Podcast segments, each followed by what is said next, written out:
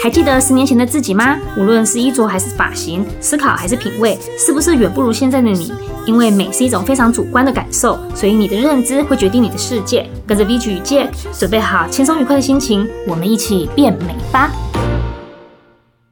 ！Hello，大家好，我是 VG，我是 Jack，欢迎来到我们一起变美吧。今天呢，我们想跟大家分享一本我们觉得非常振奋人心的一本书。叫做刻意练习。嗯，你知道我以前从来不相信说，嗯，人靠就是单单只靠自己的天生的能力，嗯，就是你怎么讲，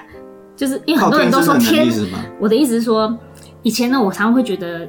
会成就那些事情，像比尔盖茨啊他们，嗯嗯、我会觉得他们是天生可能本来就是知道。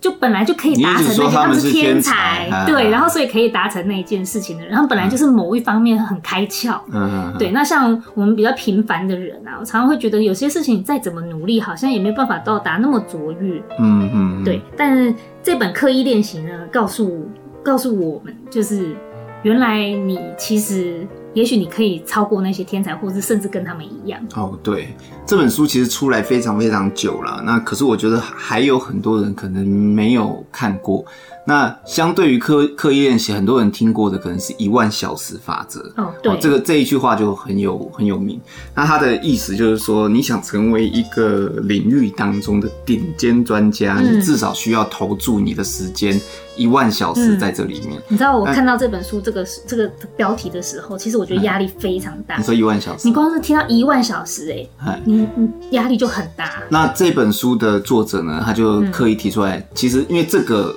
这个一万小时的法则的理论呢，就是这个本书的作者这个 Anders Ericsson，嗯，这个人，他他是一个心理学教授，嗯，他他提出来，他在他的呃可能论文里面或者是相关的 paper 里面提出来的呃一万小时的一个概念，嗯，但是被被别的作者引用他的这一段话，嗯，然后认为说你要达成精英等级的程度。你就需要花费一万小时，但是作者他提出一个说这句话表示的并不完全，嗯，对，所以呃，我们今天就要刻意呃来跟大家谈谈这个刻意练习这本书。那你如果没有看过的话呢，也是建议你说，哎，在听完今天我们的这个这一集的 podcast 之后，嗯，你也可以自己去啊买一本这本书啊，嗯，好好的来详细的阅读一下。其实我觉得它很好。这本这本书很有趣，就是在它里面不是有两个。那叫什么科学家还是什么？嗯，两个作者，一个是心理学家，一个是科学家。对，反正他们两个就是非常在自己专业领域的很很不错的一个学者。刻意练习这本书里面呢，非常有趣的一些很多例子，其中有一个我印象还蛮深刻，就是西洋棋，就是有两个呃科学家跟心理学家嘛，他们两个结婚，然后来做一个实验，帮他们的孩子培养成非常棒的西洋棋选手。这个故事你来说一下吧。他其实就是呃，里面主要是那个男生是一个科学家吧，嗯嗯，然后他就想要挑战这个世界上认为说有天才这天才存在这件事，嗯，他意思是说，就我们所谓看到的天才，他可能只是在某些专精领域好像特别厉害，那可是实际上是，难道我们一般人经过努力是没办法达到天才那个层级吗？嗯，哦，所以他对对于这一件事情产生一个质疑。那他自己的理论就是认为说，呃，其实人是可以经由刻意练习去达到任何一方面的成就，嗯，所以他就呃打算就是找一项其中一项技能来培育自己的孩子。那为了这个呢，他找到了一个就是认同他里面的一个女人，嗯，然后跟他结婚，然后并且生下孩子，然后他们找的方向就是认为说，呃，要培养这个好好像是西洋棋吧，应该不是围棋，应该是西洋棋。培养这个下西洋西洋棋下到高手这样，嗯，那可是，在当时的环境呢，这个下棋的棋士这些领域里面，主要都是男生，女生其实是没什么地位。就他们两夫妻刚好生下来的孩子就是女生，结果很不可思议的是，这个女生呢，这些小女生，她后来还有妹妹，就不管是姐妹哪一个，都非常非常优秀，成为非常非常顶尖的这个骑士，嗯，那所以。经由这个科学家，他就拿自己的孩子做实证，就发现这个非常的特别，就是说他们是经由特别的，他们是有意识、刻意的要培养刻意去培养，按照他们的想法，希望他们是成为非常厉害、顶尖的西洋棋手，不是西洋棋对，西洋棋士。然后他去这样子训练他的孩子，也就是说，他的孩子还被他真的训练成。也就是说，他如果说他当时想的是要想把孩子训练成游泳游泳运动员，那他这个孩子就会变成非常优秀的运动员。对对，所以。这本书我说它非常好读的原因，是因为它里面都是故事，嗯，好，从头到尾写各式各样的故事，然后里面有一个例子不断的反复被拿出来提的，就是那个莫扎特，嗯，好，莫扎特我们都知道他是神童嘛，对，那甚至有很多家长 光是听到莫扎莫扎特就兴奋的就嗨起来了，就是因为有一句之前有一个作家吧，他就评论就是说。根据他的观察，就是孩子只要听莫扎特音乐，嗯，哦，就是这个智商就会增高，嗯，那或者是说听莫扎特的音音乐或贝多芬音乐，这个在做胎教的时候，孩子出生的时候，这个我就快笑死，特别特别的会有音律的音感，然后要讲到莫扎特这音乐，我真的快笑死了。那时候我儿子刚出生在月子中心的时候，我儿子就是在那里面非常的呃不好，就是在宝宝的那那堆。婴儿里面，整个婴儿室里面，他就是算是很不好顾的一个小孩。然后那些照护人员都要一直在跟我说，我儿子永远是比别人提早半小时出现，然后呃，而且哭声都非常的。惨烈嘛，就是很耗尽他力气，撕心裂肺的。对，然后一直说我儿子脚很有力，踢得很用力，这样，然后会站这样，然后我想说啊，宝宝刚出生会站，那神童哦。嗯。然后后来那时候我不是跟你们说我小孩不好带嘛，嗯。然后那时候 AJ 就跟我讲说，你去让他听莫扎特，我跟你讲，听莫扎特的都是神童，而且他们对于宝宝的那个大脑发育有多好啊，什么什么的。然后又跟我说会让他安静啊，什么鬼的。然后结果我就把宝宝带到我的那个，因为我那时候在月子中心，我就把他带回我的房间，嗯，然后带回房间，我就让他听莫扎特，一放下去爆哭瞬间，那我就想说什么鬼啊，都在乱骗人，嗯嗯，对。对，所以后来其实就是有证实说，其实根本没这么好的事，就是说如果说听个音乐智商就会增长，那这世界就没有白痴啊，对呀，对不对？所以呃，听音乐，我觉得。不要让妈妈暴怒就不错了哈，更更不用说什么让孩子的这个智商可以增长。对。不过这本书里面他介绍的就是说，莫扎特他之所以会有这个我们说叫做绝对音域，好，就绝对音域就是说他对音感有一个非常敏锐的一种能力。其实就是他可以听到任何一个声音，比如说敲打这个声音，他就可以指出说是在键盘上面的哪一个声音，然后可以对应说它的音阶的阶高。这个叫做绝对音域，那呃，很多人会说这个就是他的天才天赋。就是现在很多，因为现在的教学很，就是会一直教导父母要去发掘小孩子的天生潜能，就是你去观察他特别擅长什么。可是你会觉得这样子压力非常的大，嗯，你会想要，就是你会觉得他好像这方面可以，然后你就去看，可是有时候你可能根本看不出你的孩子有什么特别的地方，嗯。对，所以用这种方式，你会让你觉得你去找他天生好像就是现在其实很流行啊。你要让孩子去发挥他自己的天赋，但其实这件事情是有一点难度的。就大大家都知道说要适性发展啊，但是你怎么有办法肯定你的孩子真的是是这个性？对对对，就像会不会他有？你以为他对音乐很在行，你以为他绝对，万一他其实是对画画呢？对，对，万一他是对唱歌呢？对，他对舞蹈呢？所以你知道看完这本书的时候，我就想说，哇，那其实基本上我帮他选定好职业，他以后要成为什么人，那我刻意练习就可以了耶。对啊，对啊，对啊，所以大家来看看，听听看，再接下来听听看，这个继续讲。所以其实刻意练习，它就是说，呃，人每个人对一定是会有智商方面的差别。那我们也可以说，莫扎特或许他在音乐方面真的是有比一般人好一点点的天赋，但是他的所谓的绝对音域的来源，其实并不是来自于他天生就有这样的能力，而是他的父亲有反复的去帮他做这样子刻意的去练习，让他久而久之习惯的去有这个刻意练习的产生出的这种让人觉得说是天才才会有的能力。那在各方面，其实形形色色、各行各业，其实我们看到的这些顶尖人才，我们看到都是他光环的一面，实际上他的背后都是经过非常非常多的刻意练习，才有办法达到这样子的成就。嗯，那这本书就是教我们如何利用刻意练习，那来让自己学会你一个你任何想学会的东西。嗯，但是有一个区别是说。有些技能它是有限制的，比如说，比如说，你虽然可以利用刻意练习让自己技能变得很专精，但是你身高假设只有一百五，你要专精去灌篮，可 可能就不太可能。嗯，对，这不就不切实际。嗯，那假如说你身高是两百一，你要他专精体操，可可能也也也不太可能。好，所以人体会有一种物理上面的天生限制。嗯，那除了这些之外呢，呃，有一些东西也是会受到年年龄限制的，比如说像刚刚讲的绝对音域或绝对音感这种特殊的能力。啊，随便你听到一个声音就知道它是啊属于啊 C 大调的什么高音 C 啊，哈，高音的 F 啊什么之类的。那这个好像说是超过八岁九岁之后。你就错过练习这个绝对音域获得的能力。嗯，所以就是其实能力这种东西，你要越小越容易发掘，嗯，跟特别容易去训练，他学什么都会比较快，而且也比较容易理解。对，嗯，因为这跟大脑的发育有关系嘛。那小孩子在那个时候，他其实大脑是空空的，像海绵一样，随便。准随时都准备要吸收更多更新的资讯。嗯，那可是像我们成年人，我们的脑中其实已经装了很多很多东西。而且你会觉得你已经很专业的事情，你每天在做的一模一样的事情，其实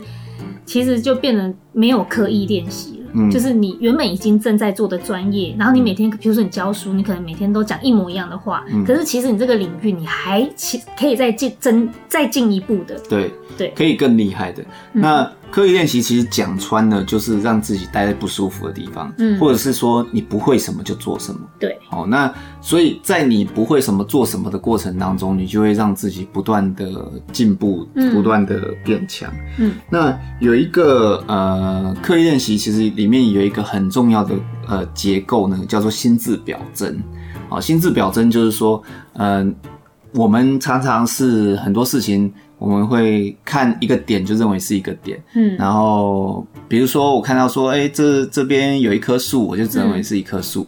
嗯，那心智表征就是说，你看一个点的时候，你会。整个面的连接都会出现，全局你都会对全全局会出现在你的脑中，嗯、等于是说你见树会见林。嗯，哦，常常有人说啊，你这个见树不见林，就是你看问题的时候，嗯、你只看到一个表面的点，却没看到它底下的整个结构。比如说有一些业务高手啊，有没有？嗯、他在你讲的第一句话之后，他就知道你接下来会有什么举动，对对对，他看你的这个人的特征，给他的回应，他接下来你会不会买这个东西，他全部都看清清楚，对而且还可以引导你最后变成又跟他买。东西对对对，对，这就是你讲心智。你讲一句话，其实你后面后面代表什么意义？你心情可能就是你讲一句话，可能会有你的情绪，嗯嗯嗯，会是比较高亢的、比较失落的、比较紧张的、或比较犹豫的。对，他可以从你的语气，同样都是一句话，可是他就可以猜出看到。你整个背后的意涵，对你购买的意愿或者是什么，嗯、那接下来什么话术可以对应到你身上，嗯嗯、他就啪啦啪啦，在他脑中就一瞬间的会产生出一个像网一样的连接。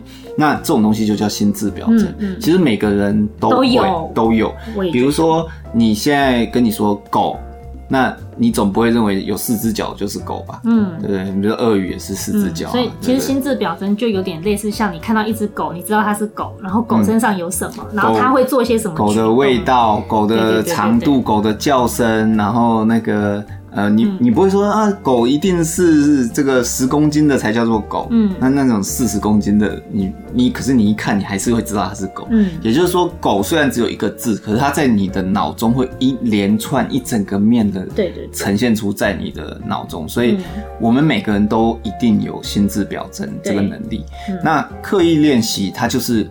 呃，等于是说建构你想学习这一件事情上面的心智表征，嗯、比如说像像像刚刚讲的那个科学家培育那个西洋棋，嗯、对，那他的方式一样也是，就是下一步棋这一步往往东东走一点，那你就要知道往这边走一步，后面可能连接下来会有哪些棋路棋数，那该怎么去应对？好，这些。棋表、棋谱就都会出现在你脑中，就要不断的练习。你说，如果说我们的心智表征涵盖着非常多的领域，甚至整个人生，我的心智表征就是触角特别灵敏，嗯、就是看一个东西，我就可以知道整个后面结局的话，嗯、你说那我不是神吗？不，那这只是一个练习嘛。神是你可以操控，可以运那个什么无所不能、无所不在，那个才是神嘛。但不过，你看，你如果在某一个领域，你拥有那个领域的所有心智表征的话，你不觉得人家在人家眼中你就是神？就是神啊！像你刚刚说的西洋棋，他下的第一步跟你下的第一步，他就已经知道整个后面整个全局了。好吧，好吧，你不觉得他就是已经预料得到他自己要赢了吗？对，你可以这样想象，就是说，你只是下一步棋，但是在这个高手的脑中呢，他却是看到是整个网，嗯，就是你接下来会下哪些棋。那你你每下他就回你一步棋嘛，那你下一个再下一步棋的时候，只是在他脑中的那个棋路上面都填、嗯、填上他对应的位置而已。嗯，所以他接下来该怎么把你吃掉，欸、把你克死，他都想。这跟考试还真有点像哦，就是比如说你看到一个题目，然后你就知道要填什么答案。这种。哦，有时候其实你念书念到一个极致的时候是会这样子的，就是他出一个什么题目，然后你就知道说啊，这个这一题要选什么，好像你已经有一个那个是什么范本可以先看，已经都知道答案。网络上有一个教英文的 YouTuber 叫做英语小蛋糕吧，哦、嗯，我我有时候无聊的时候就看看他的那个、嗯、那个，他还很有趣，他就是在教大家怎么考多益，嗯，因为他有那个金色证书，有没有？哦那他教大家，我我看他的节目，我才知道说，原来他们那些高手在考多益的时候，他们看题目，他们没有在想的，也不是真的会懂他的意思。他看答案，对，四个答案，三个形容词，一个名词就是名词。对，他就是这样看。我我那时候想要考多益的时候，我就是看了很多 YouTuber 在教多益，然后想说。原来不是说你要了解这整句话的意思，你才可以选出正确答案，而是他们直接就做题了耶。就是说，考试是考试，对，会语言是会语言，是两码两码子事。你把试考好，跟你会不会讲英文，这是两码子事。他们真的很厉害。所以也就是说，考难怪有些人他很会考试，对，就是他专精在考试，是考在你看他就像神一样这样，真的写答案就这样，嗯，瞄一眼瞄一眼瞄一眼，就一直写下去，一直写下去。原来答案就在答案里。对，就在他给你的选项里。对，然后考那个阅读测验，嗯，他就是先看先看题那个测验的题目，他没有看阅读的那个整篇文章。对，没有看。先看题目，然后答案知不知道？不知道，回去那个找题目的那个相关关键字，从、嗯、那边才前后细读一下。对，对他们这样写的速度就哦，好快，好快，然后准确率又超高，这样。这个真的很厉害，原来是有方法，所以一定要教你的小孩读书的方法。对，对所以。刻意练习其实就在做这个，就是说你要练习让自己做一件事的时候，他会跟别的事情，就是相关的事情有做更多的连接。对，好，比如说练打羽毛球也是，嗯，你一个你看他们那个羽毛球的国手，他们在打的时候都是把人这样前调后调，前调后调，嗯，左跑右跑，左跑右跑，左右不相顾，这样前后不相顾。那其实他们在打的时候，你你会觉得他只是挥拍过去，可是实际上他已经想好。这个角度打过去，你只能从哪边打来，所以他可能已经站到预定的位置，等你一打过来，他就掉你到另外。你你不觉得真的有时候很妙吗？明明就是你会你会以为他们打就是打嘛，我就是接招嘛，嗯、可是原来不是，原来他们你就看有时候看他们比赛的时候，你就会觉得很奇怪，他不是打出去了，可是他自己已经先跑到另外一个角去了。嗯，原来是他已经算准这个球，他他只会往那个方向走。对对，所以这个就是呃心智表征能够给我们带来的好处。嗯，那讲回刻意练习，我们就讲嘛，刻意练习其实它是一种呃，这个作者有提出说，颠覆我们认为说一万小时定律的这个概念，就是说，如果啊你只是认为说你只要努力一万小时，你就可以达成一个成就，其实这个想法是错误的。嗯，比如说呃，你想要下西洋棋下得很好，可是你下。你就认为我一万个小时都在下西洋棋，你就会进步，嗯，可这样其实是不对的。这就像我刚刚说的，老师你每天都在教一模一样的内容，对，可是你并没有在精进，对，那就是你停留在原处，这样是不会达到主。就是你一直在做你已经会的事情，其实是没有办法成长。就像我健身，我想要长肌肉，如果我每天我可以举十公斤，我每天就都举十公斤，嗯，那我的身形就其实就是一直这样，就不会进步。对，那。你就要跳脱出这个舒适圈，你要让自己做自己不会的，嗯，稍微做不到的事情，所以随时都很痛苦。对，但是你又不能离舒适圈太远。对，就是说，如果你已经到达离开舒适圈就开始痛苦，然后你离舒适圈又很远，这样都做不久，很痛苦，你就坚持不久。对，啊，像像妈妈其实也算蛮典型，她每次只要一离开舒适圈，她就离舒适圈跑很远。比如说，好，我教她做那个腿推举，嗯，那她她的她的她的极限可能是做四十公斤，嗯，然后我一不注意，他就跑去做八十公斤，然后就受伤了，嗯、受伤的话就接着就不做，隔天就不做了。对，所以。我们就是不管学什么，你都不可以离舒适圈太远，但你也不能待在舒适圈里面。嗯，嗯，那你要离开舒适圈一万个小时，你才能成为顶尖的高手。嗯，所以，如果你只是重复做一样事情，待在那个舒适圈里面，你一样没有办法达成。所以，其实刻意练习它还有一些里面有教你一些方法。对，其实它方法很简单哦，就是三个步骤。第一个。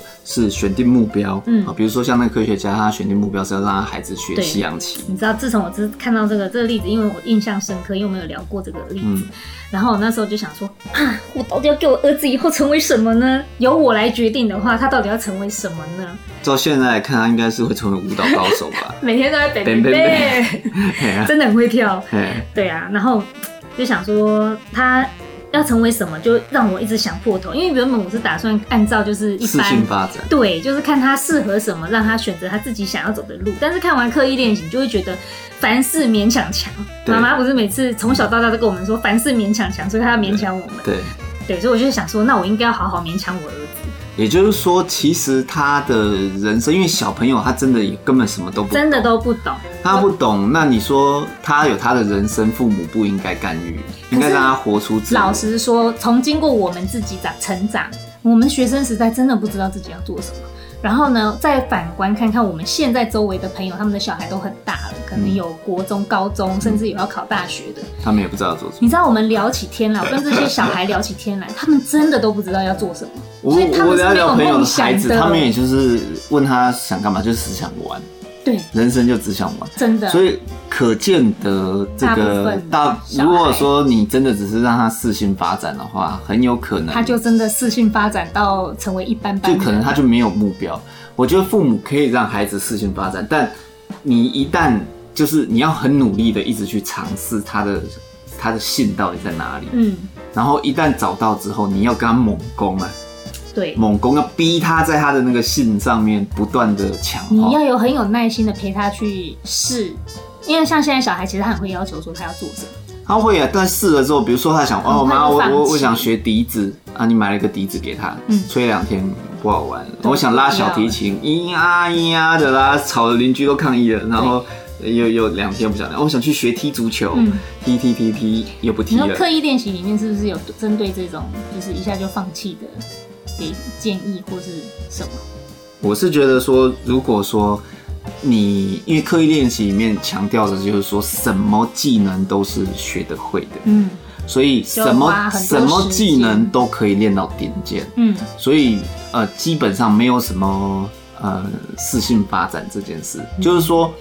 没错，高手在做这件事学习的时候，你不可否认，他学习的比一般没有这个性能的人，嗯，强很多，嗯，快很多。可是你知道，高度极限就在那边，比如说跑一百米，嗯，的极限就是九秒多，他极限就在那边了。嗯那高手很快很快，他就可以跑进十秒。嗯，那那种嗯天生资质比较平庸的人，一般的人可能练了五年十年，好不容易才跑进十一秒。嗯，但是他离极限九秒就是差那么一点。嗯，对，所以高等于是说，越接近极限的时候，人的进步速度就越慢。嗯，那只能说高手比较快的时间会达到那个极限。那像一般资质平庸的人，只要不是身体有什么特别缺陷的人，嗯，他到那边只是时间早晚的问题而已，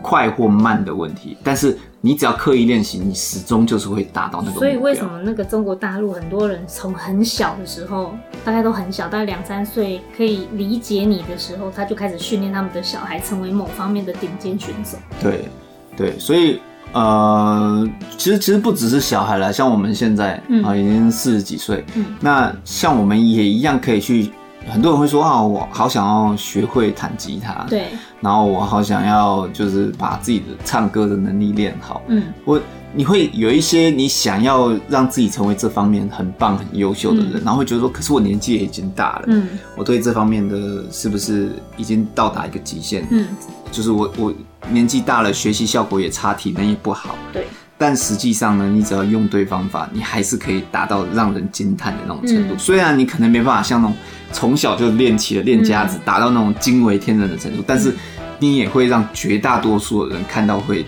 瞠目结舌。对，所以其实刻意练习这本书真的是非非常激励人心，跟再燃起你热情、年轻欲望的那种感觉。对。好，那所以他的刻意练习其实就是简单三个步骤。嗯，第一个步骤就是找到目标，嗯，然后第二个步骤呢，就是要找到一个大师给予你反馈，嗯，第三个步骤就是要不断的逼自己跳脱舒适圈，就这样一二三。嗯，那你看第二个目标，我们刚刚比较少讲到，就是说你要找到大师，嗯，大师就是说呃，我记得啊，就是有一个老师他曾经说，你想学什么事情啊，哈，嗯，你直接就是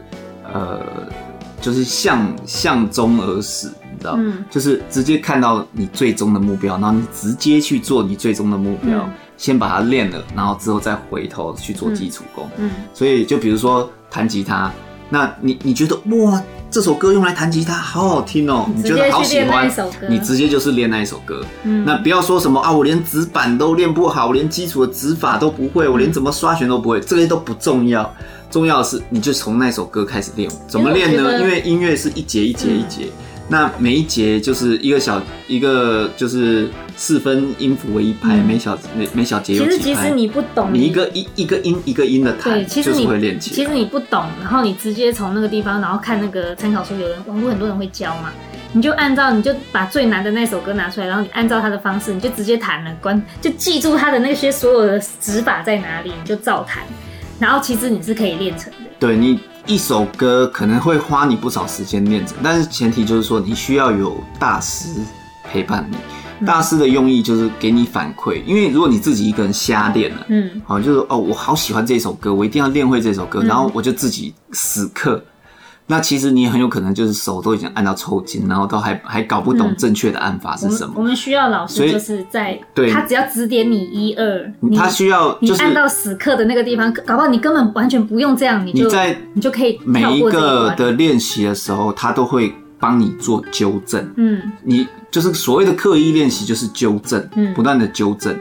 那比如说像刚刚前面讲那个小孩子要练绝对音域。就是说，他自己如果自己在那边锵锵锵的敲，然后就自己就猜是 C，然后锵锵锵上去猜就猜是 D，嗯，那这样子对他而言是没有任何的帮助。对，他需要有一个已经听得出这个实际音域的人，嗯，然后告诉他说，哦，不对，你没有猜对，这个是什么？嗯，然后再换另一个声音，然后他猜，然后再反馈给他，嗯、要及时的不断一直纠正反馈，纠、嗯、正反馈就是尝试，然后纠正反馈。嗯，这就等于说你不能一直在错误里打转啊，对，你会浪费时间，浪费时间。那像这个呃健身也好，做重量训练也好，为什么请教练很重要？就是说你在做这个姿势，若是错的。那你发力根本就练错地方，那你还一直在那边反复练练练哦，练了想把胸肌练大，结果练了老半天手臂觉得很酸，手肩膀都痛了，胸还是没有变大。那就是说你发力根本一开始就不对，所以你需要有一个呃教练在旁边帮你看着你的动作是对的，嗯，那你可以有这样很良好的反馈，不断的去纠正你。嗯，那学习任何事情其实都一样，你会需要有一个大师，嗯，去纠正你。嗯，那我举例那个西洋棋的那个也是，嗯，他在培养他孩子的时候，一开始也是先呃让他孩子感对西洋棋感到兴趣。觉得说，哦，西洋棋很有趣，因为小孩子一开始还连西洋棋是什么都不懂，他就把西洋棋当做是那种马、嗯、那个积木啊那些玩具。这样跟他玩，嗯，然后还会刻意有时候把西洋棋藏起来，然后跟他的孩子玩躲猫猫啊，嗯、然后就说哦，我们来找找看那个神秘的宝藏在哪里呀、啊，然后孩子就去找，哇，找到西洋棋了就好高兴。那你找到了，妈妈就陪你玩西洋棋。那玩也不是说什么下东走走斜走几步的，嗯嗯、是把它拿起来就叮叮叮像打仗这样，哦，跑跑跑这样子。那。一开始就是他让小孩子习惯去摸那个吸氧机，嗯，然后随着他小孩子长大之后，他让才开始教他能够理解事情的时候，开始教他基本的吸氧器的规则。然后当基本规则会了之后，他就去请一个老师，嗯，然后来教这个学生，嗯，那他父母就刻在旁边，又刻意帮他，又刻意练习，让他去记棋谱啊，去做什么，嗯、所以很快这个学生就超越那个老师的程度。嗯，那他父母就再去找那种顶尖的大师，嗯，来回来教他们。嗯，所以学习任何事情都一样，都是这几个步骤。嗯，选定目标，然后找到大师给予回馈，然后最后自己要跳脱出这个舒适圈。因为你不管学什么，都会遇到瓶颈嘛。嗯，每一个阶段有不同的瓶颈，那你要去。就是跳过那个瓶颈，你就会再看到另外一片更美好的天空。对，那最后呢，我想分享一下，就是我自己看完这本书之后，我自己有没有主动去学习一些事情呢？嗯，就是我觉得我过去一直希望把自己的语文能力练得更好，英语这一块练得更好。嗯，那我曾经就是一度就是不是说放弃，而是说。有点像在自我敷衍、嗯、自我、自我自爽这样子，自我安慰。我对自我安慰就是我每天就固定让自己去背一些单字，嗯，然后甚至有时候就是反复同样的单字，说啊，反正就是单字没有没有熟，我就加减加减背一背，嗯，然后就是可能就把那个呃，可能英语的新闻啊，或者是英语的故事啊，或者 YouTube 啊，就打开，然后就在那边放，嗯，那也没有刻意去听他们在。讲什么？嗯，那也没去自我纠正或什么之类的。嗯，那我之前就这样，然后之后就一直觉得说自己的这个英语能力好像进步的很有限，进步的很少。嗯，那甚至有时候，哎、欸，这个单字我明明背过，可是我怎么这实际上要用的时候就一直想不起这个单字怎么说？嗯、对，我后来就看完这本书之后，我就想啊，原来问题出在我没有反馈。以及没有跳脱出舒适圈、嗯、这两点，我只选定目标，后面两遍并没有做。嗯、也就是说，我重复了过去这些行为，我即使重复了一万小时，我可能英语能力还是在那边。所以从那一天开始，哦，我看完这本书开始，我就开始让自己就是呃跳脱舒适圈，我开始练那个听力听写，就是一边听一边写。然后把听到反复听，然后听到把文章全部写完之后，然后去对核对，嗯，然后里面如果有拼错的字、记错的字，就把它挑出来背这样子，嗯，然后背字的时候，我也强迫自己不要只背字，而是背句子，这样、嗯、整句整句的背。我觉得，哎，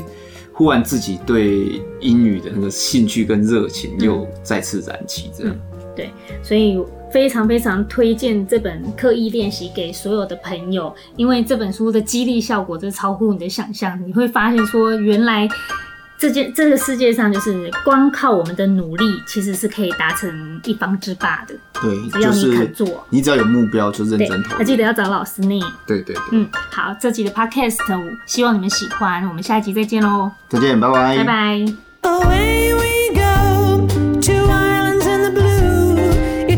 used to know